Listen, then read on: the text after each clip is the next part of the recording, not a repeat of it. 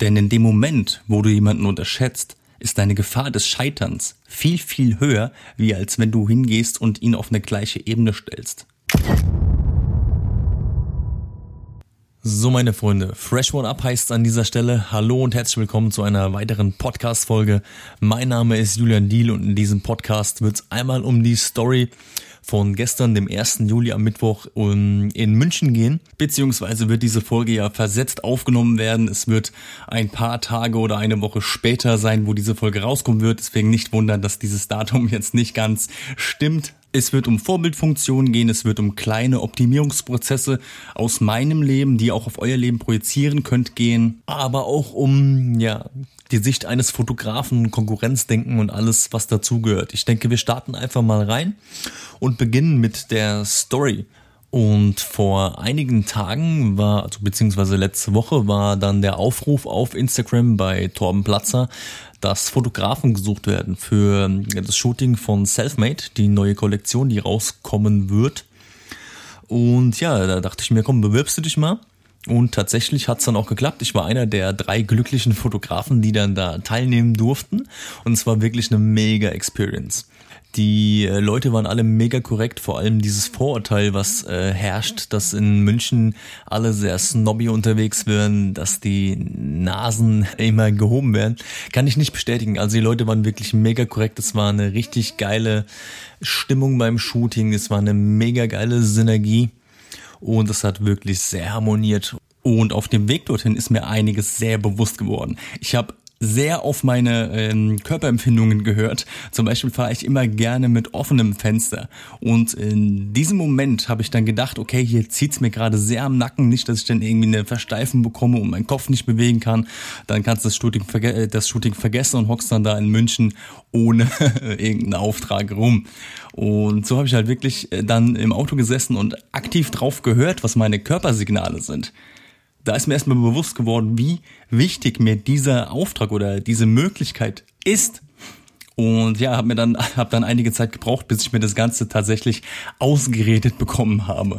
Ja, dann München angekommen, ins Hotel eingecheckt und am nächsten Tag noch schön im Olympiapark, ein bisschen entspannt, ein bisschen runterzukommen und dann hingefahren. Ja, also bin dann hingefahren. Auf jeden Fall war ich eine Stunde früher da ich komme lieber eine Stunde zu früh als ähm, irgendwie auf den Punkt oder zehn Minuten zu spät. Das ist auf jeden Fall bei mir eine Faustregel, geschäftlich immer früher.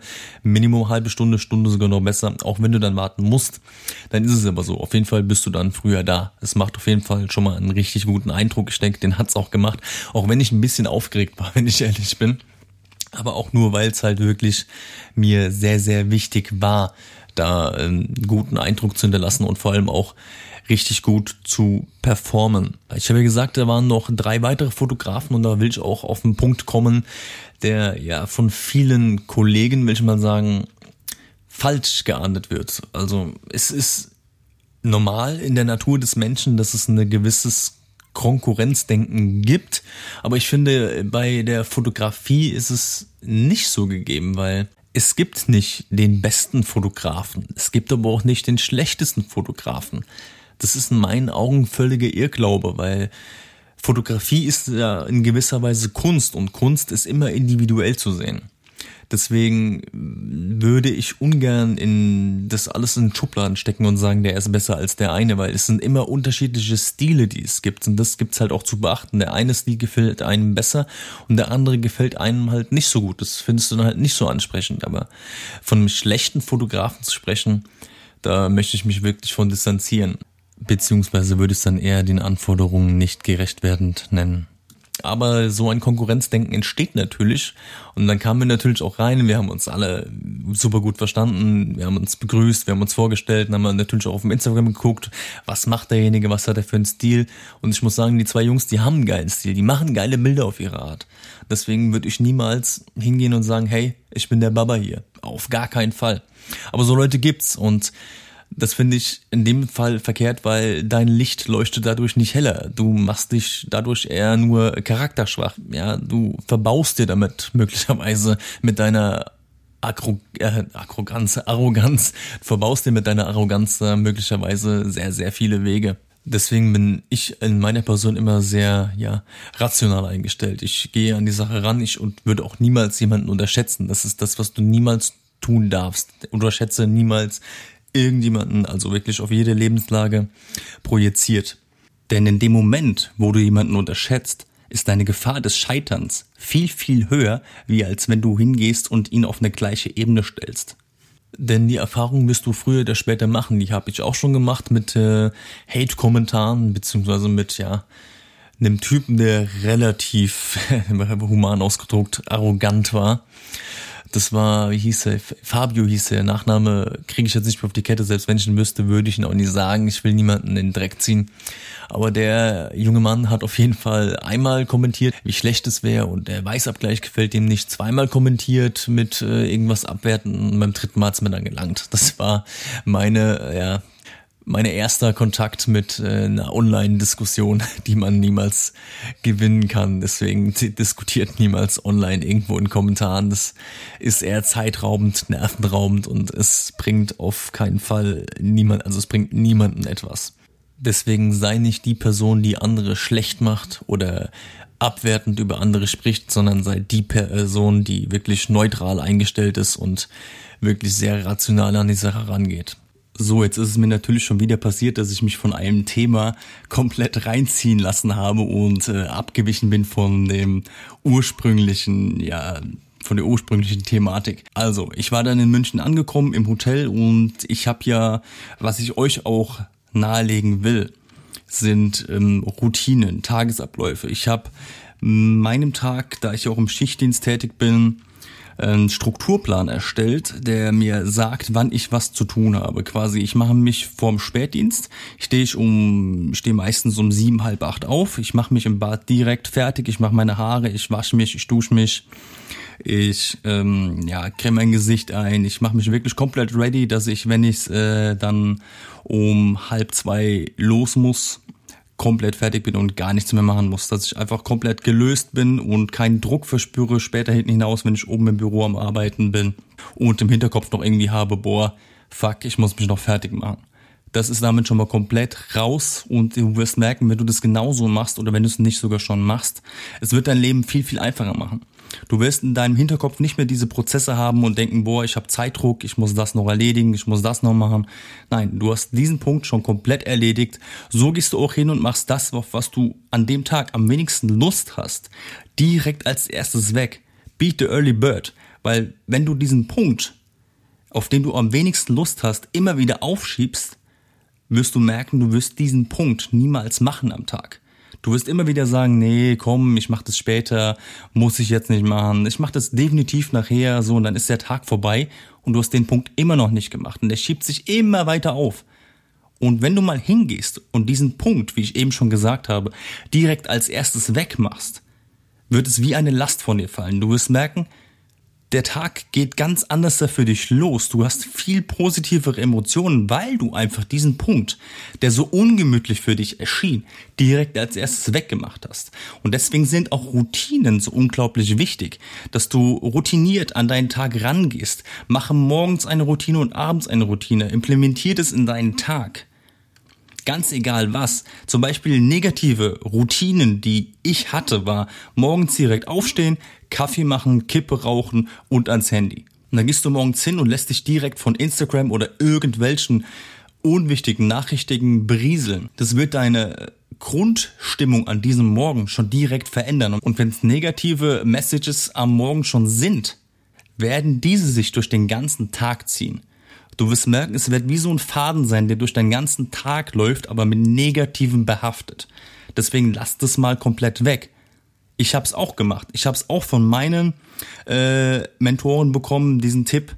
Und ich muss sagen, diese Kleinigkeit hat einen Mordsprofit gehabt. Ich gehe ganz anders in den Tag, ich habe eine ganz andere Einstellung und gerade auch was Kleidung zu Hause betrifft.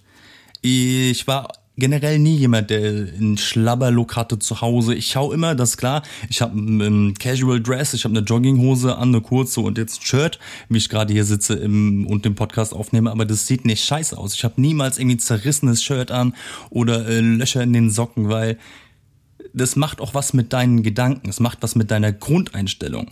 wenn du besser gekleidet bist, zum Beispiel, wenn du ich habe als Beispiel ähm, immer, wenn ich auf die Arbeit fahre, eine Jogginghose an. Vom Training kommt oder von zu Hause kommt. Ich mache mir da keinen Aufriss. Aber wenn ich dann mal eine Jeanshose anhab und ein geiles Shirt, dann fühle ich mich direkt besser. Ich fühle mich direkt anders. Weil dein Kopf dir gerade sagt, in dem Moment, hey, du siehst heute geiler aus als sonst. Und deswegen geh auch mal hin und mach deinen Stil zu Hause mal anders. Zieh mal keine Socken mit Löchern an. Kein Shirt mit Löchern, sondern einfach mal ein bisschen besser. Und du wirst sehen, deine Grundeinstellung wird direkt positiver werden. Und so wie es mit diesen Routinen ist, so ist es auch mit den Konventionen brechen. Zum Beispiel im Social Circle wirst du feststellen, dass wenn du dich veränderst und deiner, ja, deinem Traum nachgehst, ein Business aufzubauen, wird es in dem ersten Moment auf einen gewissen Grad von Unverständnis stoßen, weil du halt derjenige bist, der ähm, die Gewohnheiten ändert und auf einmal in eine ganz andere Richtung laufen will. Zum Beispiel bei uns war das so, wir waren ja so alle zwei Wochen waren wir weg gewesen in Clubs, wir waren feiern, wir hatten eine mega geile Zeit, wir waren eine richtig geile Truppe, wir haben alles zusammen gemacht, das hat auch mega Spaß gemacht. Die Zeit will ich überhaupt nicht missen, aber es kam dann bei mir auch dieser Punkt, wo ich gesagt habe, hey, das ist nicht alles in meinem Leben. Ich möchte noch was erreichen, ich äh, habe mein Hobby und da möchte ich äh, was drauf aufbauen. Und klar, im ersten Moment ist das Ganze dann ja noch gut aufgenommen worden. Die haben gesagt, hey geil, was du da machst, gar, gar kein Thema.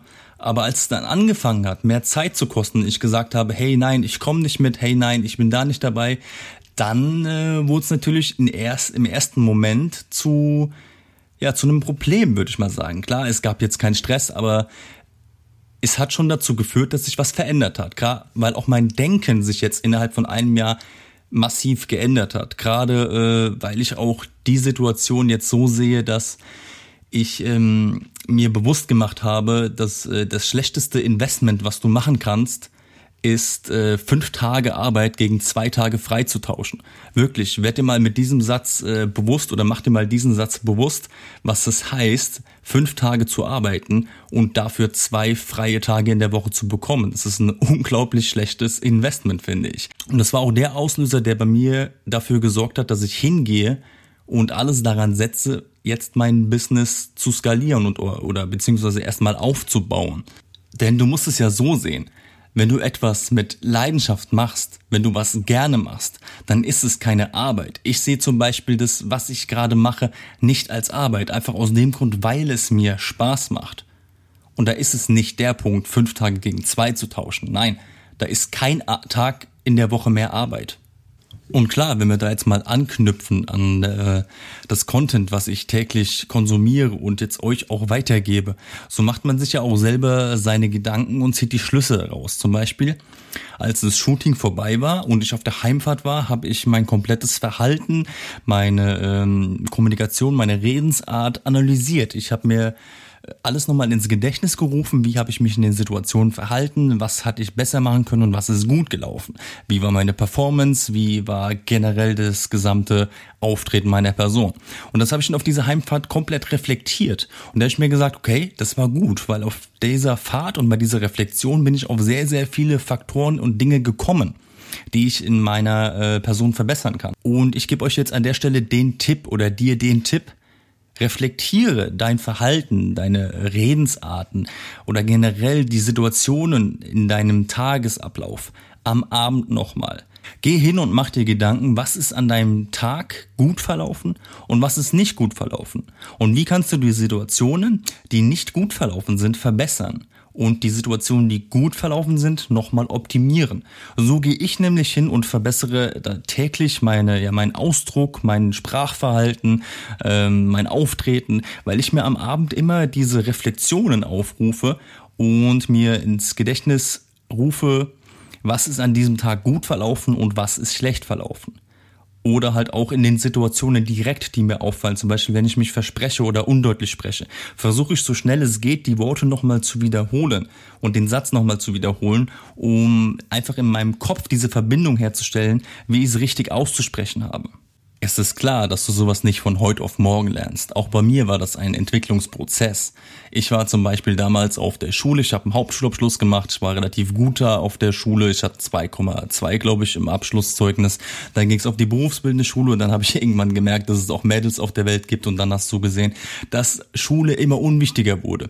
Mir äh, wurde immer unwichtiger, was mit der Bildung ist. Klar, ich war sehr jung und auch noch sehr naiv, aber wenn ich halt nochmal in die Zeit zurückgehen könnte, würde ich es definitiv anders machen, weil es sind sehr, sehr viele Jahre verloren gegangen, auch im wurde ich in diesen Jahren sehr als ja negative Person wahrgenommen, gerade was in der Ausbildung der Fall war. Wir hatten zum Beispiel äh, eine Zwischenprüfung gehabt und ich hatte einen Kollegen in der Schule, wir waren äh, ein Arsch und ein Kopf, kann man so sagen.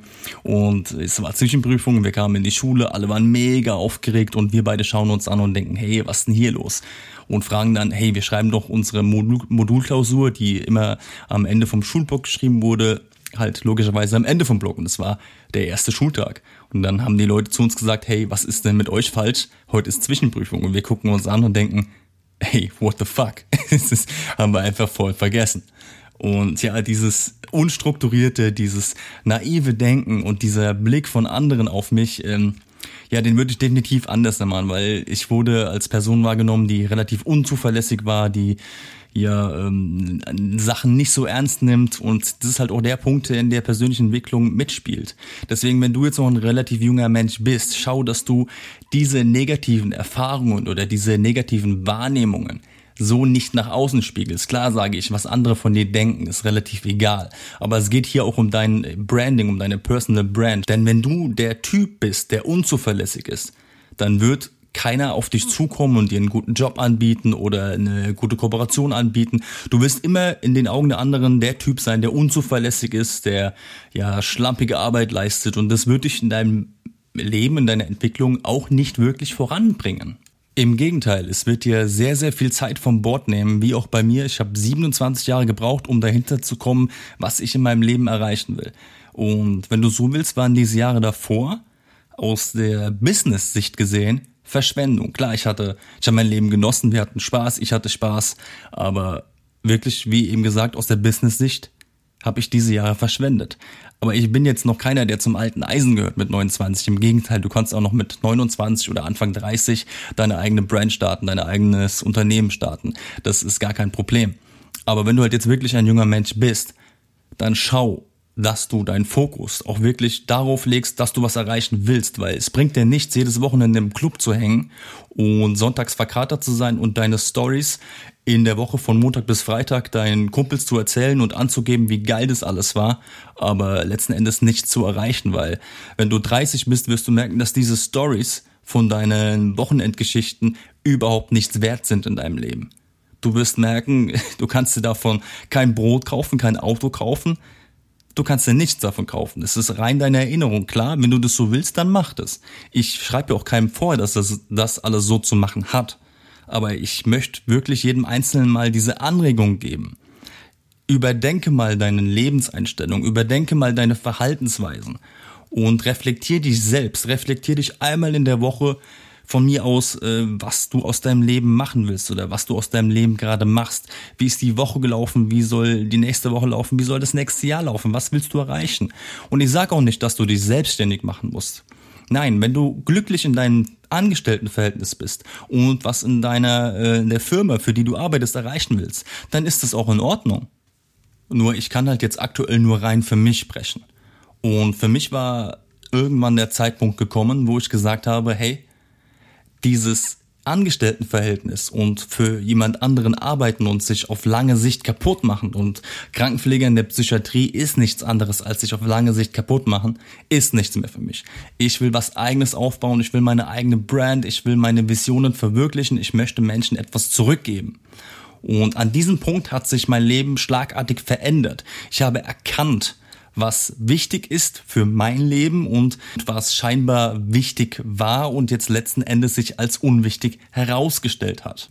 Und wenn du dir dessen mal bewusst geworden bist und du dein Business gründest oder dabei bist, dir was aufzubauen, dann wirst du auch schnell merken, du wirst mit Downphasen in Kontakt kommen. Du wirst Tage haben, du wirst eine Woche haben, wo du dich wirklich komplett niedergeschlagen fühlst, wo du keine Lust mehr hast, das alles zu machen, dir das so viel vorkommt, du wie vor einem Riesenberg stehst. Und in genau diesen Phasen entscheidet sich das Ganze, weil du darfst niemals zulassen, dass du in diesen Downphasen dein ganzes Vorhaben zum Scheitern bringst. Du hingehst und sagst, nein, ich mach das nicht mehr, es hat ja sowieso keinen Sinn, es ist viel zu viel. Denn diese Downphasen entscheiden maßgeblich, Sie formen dich, sie machen dich widerstandsfähiger für die nächste Downphase und man muss sich auch gar nichts vormachen. Downphasen werden immer kommen, aber sie kommen auch genauso wie diese High-Phasen, wo es super gut läuft, wo dir alles super leicht fällt. Aber jetzt stell diese mal nebeneinander. Es ist klar, dass diese Phasen, in denen alles super läuft, viel, viel leichter sind zu ertragen wie Phasen, wo es nicht so gut läuft. Und deshalb ist es einfach umso wichtiger, dass du diese Phasen, in denen es nicht gut läuft und auch mal wirklich auf dein ganzes Leben projiziert. Du hast eine Trennung hinter dir, du ist irgendwas Schlechtes widerfahren oder sonst was dass du in diesen Down-Phasen durchhältst und auch schaust, dass du stärker aus diesen Phasen wieder herausgehst, weil es sind Phasen, wie ich gerade gesagt habe, Phasen und Phasen enden irgendwann und lass nicht zu, dass du in diesen Phasen dich so niedergeschlagen fühlst, dass du keine Lust hast, dass du keine Antriebsmotivation mehr hast. Deswegen lass nicht zu, dass Down-Phasen dein Leben zum Nachteil beeinträchtigen. Im Gegenteil, geh aktiv hin und hinterfrage diese Down-Phasen und du wirst sehen, der Lösungsansatz Ansatz liegt näher, als du denkst. Deshalb ist es gerade auch da so wichtig, dass du Leute hast, an denen du dich orientieren kannst. Äh, an Leuten, die dir die Richtung weisen, die das auch schon durchgemacht haben, wie jetzt, ähm, wie ich jetzt mich an Torben orientiere. Ähm, ihn sehe ich quasi als schon als ich sehe ihn als Vorbild, gerade weil er mir die Augen so geöffnet hat und auch ähm, ja mein Leben in dem Sinn verbessert hat. Wirklich, es ist optimiert. Es sind Dinge, die, wo ich jetzt nicht wüsste, ob ich da alleine drauf gekommen wäre. Es sind halt wirklich kleine Dinge gewesen, aber die einen riesen Profit haben. Deswegen ist es sehr, sehr wichtig, dass du Leute hast, an denen du dich orientieren kannst. Weil schauen wir mal zurück, zurück in meine Kindheit. Ich war ja, seit ich eigentlich ähm, denken kann, ein großer Formel 1-Fan, großer Michael Schumacher-Fan. Ich wollte immer Rennfahrer werden. Draus geworden ist natürlich nichts, aber das war mein erster Kontakt mit einem Idol. Und er hat einen auch in Interviews und mit seiner, ja, wie er sich gegeben hat, in gewisser Weise mitgeformt. Das ist in gewisser Weise Erziehung gewesen, so wie er sich gegeben hat. Und deswegen finde ich Idole, Vorbilder sehr wichtig im Leben, weil man muss sich ja auch irgendwo orientieren können. Man muss Ziele haben, wo man hin will. Man sollte niemals Neid empfinden, weil Neid macht dich schwach, Neid macht dich angreifbar. Neid ist was für Personen, die andere. Neid ist nichts anderes als ja Leute, die mit ihrem Leben selbst nichts Besseres anzufangen wissen und mit ihrem Leben einfach unzufrieden sind. Daraus entsteht Neid. Deswegen empfinde niemals ein Gefühl wie Neid, sondern sehe dieses Gefühl eher als eine Orientierung, als ein Ziel. Nimm dir dieses Ziel und sag, ja, da will ich hin oder das will ich übertreffen. Und wenn du das alles mal verstanden hast und verinnerlicht hast, dann kann es losgehen, weil dann bist du soweit, diesen Weg zu gehen. Und ein Punkt, der auf jeden Fall noch dazugehört, ist das Thema Selbstvertrauen. Und wenn man das mal auf die Socials projiziert, auf den Punkt Instagram Story, dann war das bei mir lange Zeit auch so, dass ich die Stories zu Hause gemacht habe oder immer da gemacht habe, wo jetzt keine Leute in der Nähe waren. Und wenn jemand vorbeigekommen ist, habe ich aufgehört, die Story zu machen, weil ich gedacht habe, hey, was denkt der denn von mir? Aber das ist völliger Käse, was die Leute von dir denken. Weil wenn du eine Story machen willst in der Öffentlichkeit oder wo Leute dabei sind, dann machst du eben eine Story. Klar wird das am Anfang ein bisschen komisch vorkommen, es wird dir suspekt vorkommen, es wird dir nicht richtig vorkommen. Aber du wirst sehen, es wird nichts passieren, wenn du es machst. Die Leute werden schauen, das ist klar, aber keiner wird dich jetzt drauf ansprechen, weil keiner spricht Leute drauf an, auf ein äh, Fehlverhalten. Das wird keiner machen. Und es ist ja auch kein Fehlverhalten in dem Sinne, sondern ist einfach die moderne, die aber in unserer Gesellschaft noch nicht wirklich angekommen ist. Halte dir immer dein Ziel vor Augen, das, was du erreichen willst. Denn unterm Strich ist das, was Leute, die dich nicht kennen, von dir halten, völlig irrelevant. Es klingt jetzt erstmal sehr leicht dahingesagt mit dem Story in der Öffentlichkeit und dass dir das nicht unangenehm sein soll und du dein Selbstvertrauen pushen sollst. Aber unterm Strich ist es das. Es ist leicht dahingesagt und ist auch leicht zu machen, weil, wie ich schon gesagt habe, die Leute, die dich sehen, die dich äh, dann vielleicht, ähm, die vielleicht über dich urteilen, die haben mit deinem Lebensweg überhaupt nichts zu tun.